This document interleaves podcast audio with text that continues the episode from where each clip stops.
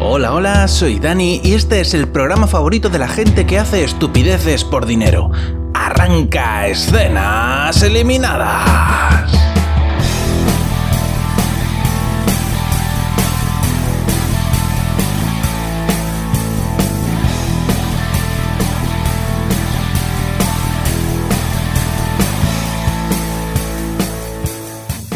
Esta semana en escenas eliminadas pues no solamente me ha fallado una serie, sino que me han fallado dos series que quería haber traído y no he conseguido encontrar ninguna de las dos, que haya 200 millones de plataformas de streaming, para lo que sirve es para que la gente pues luego no pueda ver las cosas. Eso está muy bien.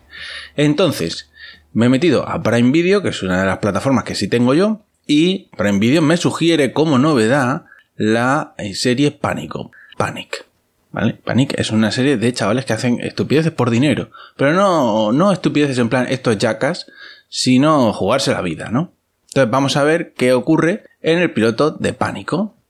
La serie empieza muy bien porque comienza con un aviso de que contiene escenas de violencia, escenas de contenido sexual, escenas, palabras malsonantes y, y muchas cosas malas más y, un, y termina rematando con un no intenté hacer esto en casa como la WWE, lo cual eso quiere decir que de momento la serie pinta muy bien. Entonces una voz en off eh, comienza a contarnos que hay un pueblo en Texas que se llama Carp, en el que, bueno, los habitantes juegan una especie de, de juego, valga la redundancia, donde se juegan un poco el tipo a cambio de dinero, porque intentan todos conseguir dinero para irse del pueblo. ¿Vale? El objetivo es conseguir una cantidad eh, considerable de dinero para poder salir de ahí. Porque el pueblo, no sé, debe estar muy mal. Se debe vivir muy mal en ese pueblo. Entonces todo el mundo quiere irse. Y bueno, entonces lo que hacen es que te ponen pruebas y se supone que el objetivo es que no tienes que entrar en pánico, ¿no? Porque son pruebas muy peligrosas, pero la manera de sobrevivir es no perder eh, los nervios. Si te pones muy nervioso y cunde el pánico, pues recibes el abrazo del gran caput con casi total seguridad. Entonces, la voz en off de la protagonista nos cuenta que eh, en esta especie de juego solamente participan los chavales que están recién graduados en el instituto. Y entonces, pues dice que de alguna manera contactan con ellos nada más graduarse y que los juegos duran todo el verano. Y al final del verano solamente hay un ganador. Y en ellos participan pues todos los chavales recién graduados que mm, quieren conseguir buenas perras para irse del pueblo, para montar un negocio, para ir a la universidad o para lo que sea. Y ahora llega el momento de presentarnos a los graduados de este año, entre ellos a la protagonista, que está allí con cara de malas pulgas porque su familia no ha aparecido. De hecho, su familia aparece justo después de la graduación, cuando termina el evento, que están ahí la gente hablando en el patio del colegio y, bueno, y jiji. Y entonces aparece la madre con la niña le trae un regalo absurdo, una bola de nieve, y que la compró en el súper, y le pide 20 dólares y se va. o sea, es una aparición estelar que hace la madre ahí para demostrarnos que no se llevan bien la madre y la hija. A continuación llega la correspondiente e inexcusable escena de festejar en la que menores de edad beben alcohol en medio de una fiesta en el bosque. Y están ahí el grupete de los tres protagonistas que eh, están ahí pues brindando y tal. Y una de, ellos lanza su diploma de graduada al fuego. ¿Cómo se nota que no ha pagado tasas por ese diploma? Porque si las hubiera pagado, no lo tiraba al fuego, ya te lo digo yo. El caso es que lo tira al fuego y dice, no importa que queme los papeles que demuestran que estoy graduada porque voy a ganar pánico. Voy a ganar el juego, me van a dar un montón de cash en la mano y no voy a necesitar porquería de diplomas ni, ni de nada. Y nada, la fiesta continúa y observamos cierto eh, tonteo, cierto cortejo, ¿no? Entre la protagonista y uno de sus amigos, ¿no? El negro gafas. El negro gafas, unos movimientos muy bien, muy, muy sutiles, muy bien tirados. La verdad es que el negro gafas viene ahí en el cortejo.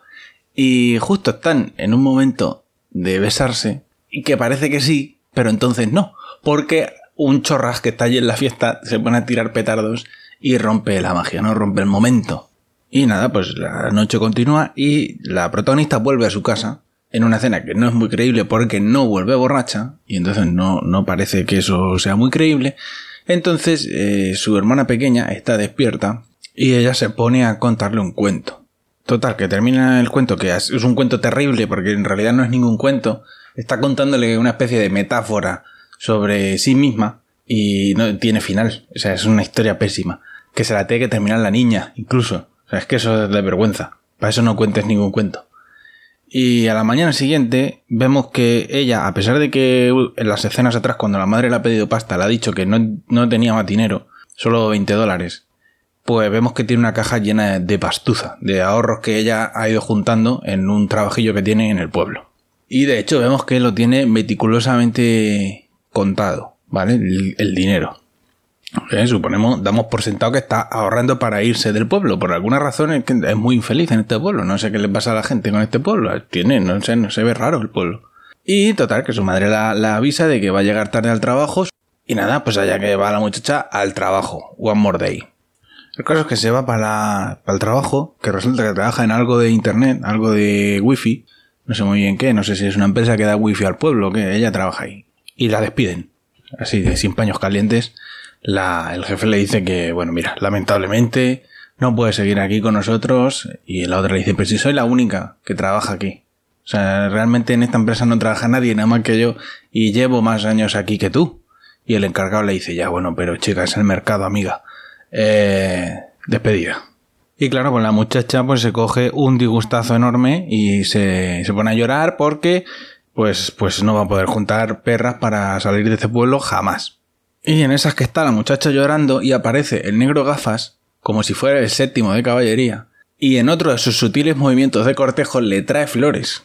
¿Vale? Este, este chico, eh, muy buen, muy buen galán, este chico. Le trae flores y, y le dice, bueno, ¿cómo es que están despedido tal? Y la otra le dice, bueno, porque dice que no me pueden pagar más, ya, que no, que no pueden permitirse mantenerme aquí. Y el otro le dice, pero si eres la única que trabaja en esa oficina. Y ella dice, pues eso es lo que yo le he dicho, pero no, aún así no pueden permitirse pagarme el sueldo. Total, que ya que se va con el disgusto, pero bueno, ha venido su amigo el negro gafas a cortejarla, que eso, bien. Y entonces el negro gafas y nuestra protagonista, la rubia estándar, se van a ver a la tercera del grupo, que es una, es, la mulata, que trabaja como una especie de, de tienda de ultramarinos, y entonces le cuenta, ¿no? Oye, mira que me han despedido, que tal y que cual. Y la, y la mulata le dice, pero ¿cómo que te han despedido si eres la única que trabaja en esa oficina? Y entonces la rubia estándar dice, pues eso es lo que yo le he dicho, pero no me han hecho caso. Total, que esta chica quiere hacer un curso de contabilidad que le cuesta 6.000 pavazos del ala uno encima del otro.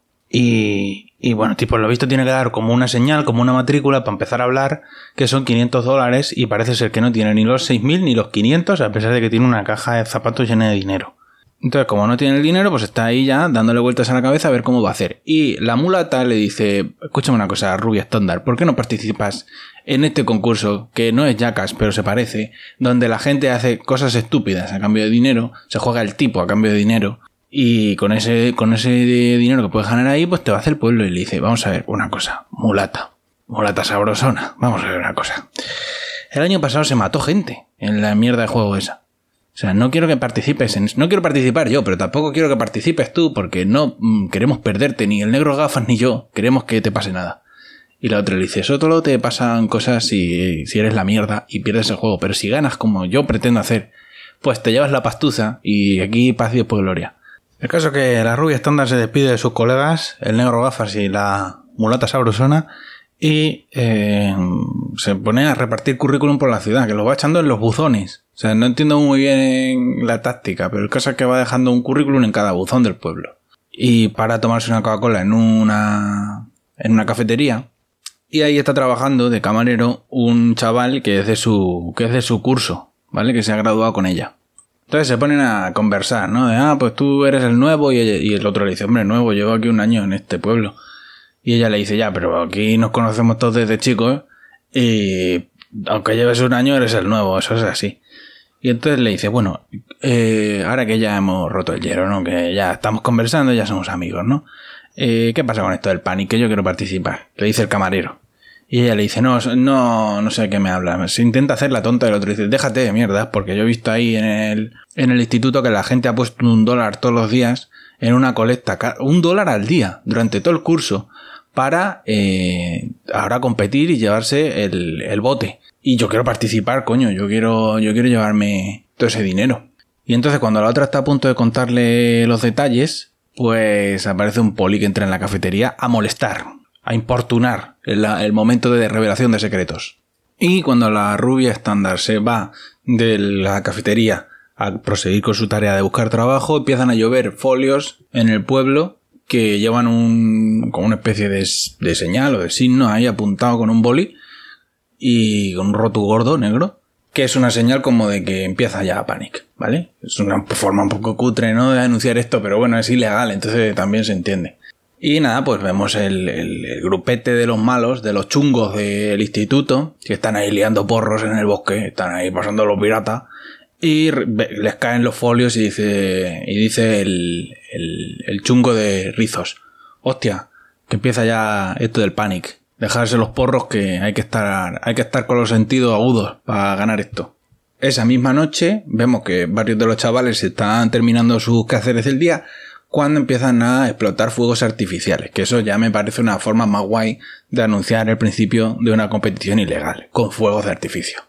Rubia Estándar vuelve con cara de portera goleada a su casa, a su casa prefabricada, que la puerta no se cierra bien, porque es verano y la madera ha dilatado y ahora la puerta no encaja, todo mal, qué bajón. Y entonces está la madre dentro fumándose un cigarro, la madre que está todo el rato fumando, cada escena que ha salido está fumando. No sé qué nos quieren decir con eso, pero, mal, pero que como que es mal, ¿no? Como que la madre mal. Y entonces está ahí con el cigarro la madre y le dice, ¿qué tal el día, hija mía? Y la hija dice, pues de puta madre me ha ido el día, mamá, de puta madre. Y la madre le dice, así de mal, ¿no? O sea, qué bien, ¿no? Y le dice la, la hija, no, no encontrado trabajo, nadie está contratando en el puto pueblo de los cojones. Y la madre le dice, pues eso es la vida, hija mía. ¿Eh? ¿Has visto la vida adulta? Qué bien, qué divertida. Pues vete acostumbrando porque esto es la vida adulta. Y sigue ahí la madre con su cigar, dale que te pego, cuando recibe la hija una llamada de su amiga la mulata, que le dice, nena, los fuegos artificiales, que esto está, esto está en marcha, nena. Te vienes a la ceremonia de inauguración que es en el, en el cabo no sé qué. Y la otra le dice, mira, yo es que esto no quiero ir porque a mí esto me da susto y yo no quiero participar de esto porque, porque me da mi miedo, no quiero yo. Y no quiero que participes tú porque me da miedo también. Y la otra dice, mira, que te dejes de hostias, que yo voy a participar en esto, voy a ganar, me voy a llevar todas las perras y me voy a ir a Hollywood a convertirme en actriz, nena, que te lo estoy diciendo. Entre tanto, la poli está mirando a ver los fuegos artificiales y buscando, ¿no? A ver de dónde vienen, porque, claro, como esto es ilegal, pues la poli está intentando trincar a la peña. Y el caso es que, bueno, pues la poli está intentando encontrar el sitio, pero los fuegos artificiales vienen de todas partes. Como que los están lanzando desde un montón de sitios diferentes. Entonces no, no pueden rastrear a ver de dónde viene, de dónde viene la cosa. Bueno, nos trasladamos ya al, sitio donde, donde va a empezar Panic, ¿no? La ceremonia de inauguración. Entonces, eh, están allí todos los chavales que se han graduado ese año haciendo una fiesta y uno de ellos habla y bueno, no sabemos si se ha graduado ese año, no parece, parece más mayor. Y bueno, le da la bienvenida y le dice, yo voy a ser vuestro anfitrión de este año en Panic. ¿Vale? Me ha tocado a mí este año. Y el premio, el bote de este año son 50.000 dólares del ala. La primera prueba consiste en saltar de un acantilado al agua. Hay un acantilado con rocas y tal, entonces la primera prueba es saltar y tienes que saltar lo suficientemente fuerte, lo suficientemente lejos como para no darte con las rocas. Y bueno, es fácil, ¿no? En teoría es relativamente fácil, salvo que seas muy torpe y saltes flojito y caigas en las rocas, al pie del barranco, ¿no? Entonces, claro, pero evidentemente es peligroso porque si, yo qué sé, te falla un pie o te resbalas o lo que sea, pues, pues te, puedes matar ahí tranquilamente. Entonces, eh, la primera recompensa son 100 puntos y entonces hay, hay otra chavala allí en una mesa de estas de camping que va, apuntando a los chavales que quieren participar y les pone un número y les da una bengala. Entonces con eso se suben a lo alto del barranco y van saltando de uno en uno al agua. O sea, tienen que hacer, ¿sabes? Como un humor amarillo. Tienen que decir ahí, un, levantar el brazo, decir una frase guay y saltar al barranco. Y nada, pues empieza el chungo de rulos que le dice el anfitrión, di tu nombre antes de saltar, no que sea, algo guay, así, una, levanta, como en humor amarillo. Y entonces el otro le dice, no hace falta que diga mi nombre, si todo el mundo sabe mi nombre y, tu madre también lo sabe, que lo grita todas las noches, gilipollas. Y entonces salta. la verdad es que la frase, guay. ¿eh? No es el, lo vamos a pasar pirata del humor amarillo, pero bueno, no está mal tampoco. Y nada, pues esto va así y por alguna razón en la fila, mientras están apuntando y tal, el camarero se fija en la amiga de la rubia estándar, en la, en la mulata. Como que se le queda mirando, pero no sabemos si es que le ha gustado o que algo raro pasa. No sabemos qué, porque la mirada es, es ambigua. Mientras todo esto ocurre en casa de la rubia estándar, ha ocurrido una cosa terrible, y es que la rubia estándar de pronto eh, echa en falta los papeles de la universidad esa donde quiere ir a hacer el curso de contabilidad y se pone a rebuscar y resulta que está entre las cosas de su hermana y entonces descubre la revelación más revelación de todas las revelaciones que es que su madre le ha limpiado la caja de zapatos de dinero, le ha quitado todas las perras. Y entonces hay una discusión muy fuerte madre-hija en la que se lanzan muchas acusaciones. Que si me has robado las perras, que si es que me hacía falta el dinero por arreglar mi coche que se me ha roto, que si es que pues deja, si necesitas dinero para arreglar el coche, deja de beber, deja de fumar, deja de drogarte y deja de todas las cosas, mamá. ¿Eh? Déjate de los porros. Y a lo mejor tienes dinero para arreglar el puto coche. Pero no me robes el dinero porque ese dinero era para la universidad. Pues te reviento porque ¿quién pone en esta casa la comida encima de la mesa y, y esta puerta desvencijada y, y esta casa prefabricada, ¿quién la paga? Nena. Así que relájate un poco. Una discusión muy fea. Madre e hija muy fea eh, un deal breaker de esto, madre e hija, ¿vale? Como resultado de esta discusión tan fea, nuestra protagonista, la rubia estándar, que no pensaba participar en Panic y que tenía miedo de participar en Panic, allá que se va a participar en Panic. Entre tanto, el concurso de salto continúa, bastante peligroso porque, bueno, el salto no es difícil, pero porque tienen sitio para coger carrerilla, pero es de noche y bueno, lo que decíamos antes, que te puede fallar un pie, te puede resbalar o lo que sea y te caes, vamos, directo a las rocas. Y entonces en este momento le toca el turno al camarero y cambiamos las reglas del concurso porque nos, dicen que si te vas más alto, a saltar más alto del barranco, eso da más puntos, ¿vale? Y si estás lo suficientemente loco como para subirte arriba del todo, eso te da ya, además de más puntos, te da una inmunidad para una prueba siguiente que te quieras saltar o que, quieras fallar o lo que sea. Y, y entonces pues el camarero se va más para arriba y hace más puntos porque es mucho más atrevido. Entonces aparece la rubia estándar y le anuncia a su amiga la mulata que tiene intenciones de participar. Y le dice la mulata, pero ¿cómo vas a participar? Si me llevas dando una matraca todo el curso con que esto es una estafa piramidal y con que no hay que participar porque esto es muy peligroso y no sé qué, y ahora quieres participar. Y la otra le dice, sí, porque es mi única alternativa. Y le dice, pero que no, que no se puede, que no puedes participar, que se supone que tú me tienes que apoyar a mí, no competir conmigo, que aquí solamente puede haber una ganadora. Pero nada de eso le convence porque la otra viene enfadada por el tema de la madre y se va directa, se coge una bengala, se apunta y se va a saltar. Mientras la amiga le dice que cómo vas a ganar Panic si eres una cagona, rubia estándar, eres una cagona que te da miedo todo. ¿Cómo vas a ganar un concurso que se llama Panic? Y entonces, en un giro inesperadísimo de los acontecimientos, la cagona de la rubia estándar se sube al punto más alto del barranco desde el que nadie se ha atrevido a tirarse porque está muy alto, es de noche y es bastante peligroso, pero ella, como está loquísima, porque viene de discutir con su madre, salta desde arriba del todo. Y con eso termina el capítulo que no sabemos si se estrella contra las rocas o no. Suponemos que no, porque es la protagonista. Pero, pero el caso es que nos deja el capítulo con ella saltando al vacío desde lo alto del barranco. Y, y nada, pues eh, la verdad es que el piloto no está mal. Lo que pasa es que es una serie que yo creo que puede estar bien siempre y cuando dure una temporada. ¿Vale? Porque esta serie tiene gracia mientras está ocurriendo el concurso. Una vez que el concurso se resuelva no tiene sentido, ¿vale? Porque si después del concurso resulta que la temporada 2 es que hay otro concurso con otros participantes, pues ya no tiene gracia eso, ¿vale? Eso es como Prison Break. La primera vez que te escapas de la cárcel, vale, pero la segunda ya no tiene gracia. Entonces, pues bueno, si la serie termina bien, su primera temporada, pues yo creo que es una serie que puede estar bastante interesante. Y nada más.